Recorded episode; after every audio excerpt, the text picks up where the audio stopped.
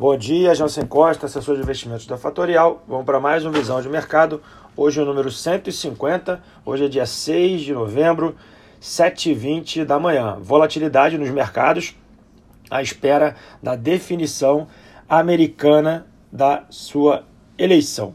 Biden avançou nessa madrugada, avançou nos estados de Arizona e Geórgia. Geórgia é esse que ele acabou virando. Porém, o mercado não ignora a segunda onda de Covid que está acontecendo tanto na Europa tanto quanto nos Estados Unidos. Países europeus tiveram um avanço na quantidade de mortes e nos Estados Unidos ontem, pelo segundo dia consecutivo, uma quantidade expressiva de casos, 120 mil casos por dia, é bastante gente e isso precisa ficar no nosso alerta para os nossos investimentos. Obviamente, para o nosso curto prazo, isso no longo prazo é irrelevante.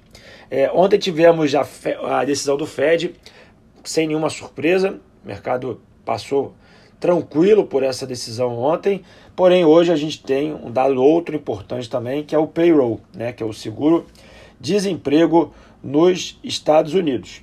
Seguindo a agenda, uma confirmação da vitória de Biden, o mercado vai virar agora é, para a decisão sobre o que Trump vai fazer com relação essa uh, definição da vitória de Biden. Tá? As pessoas já estão olhando quais são as armas que Trump tem para contestar a vitória. Obviamente, isso vai manter a volatilidade, né, o VIX, lá nas alturas. Tá bom? Falando agora um pouco de Brasil, ontem saiu um dado bastante importante aqui, que foi a produção industrial, mostrando uma recuperação muito forte aqui em V, ao formato. É, e isso é bem positivo aqui para o Brasil. Isso ajudou a empurrar um pouco a Bovespa ontem acima dos 100 mil pontos novamente. Para quem não acompanhou ontem, vários papéis com grandes destaques de alta.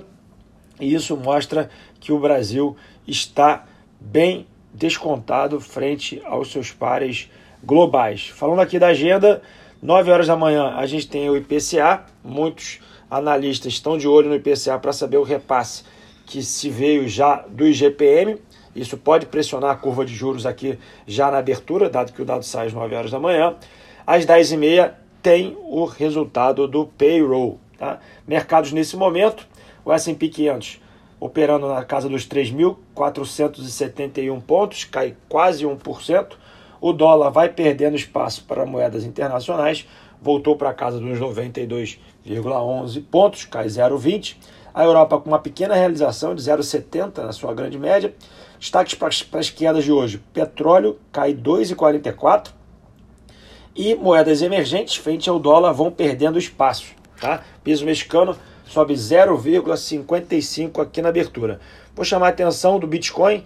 Bitcoin esse que há uma semana atrás estava 13 mil dólares, hoje se encontra 15.600 dólares, tá? em apenas uma semana.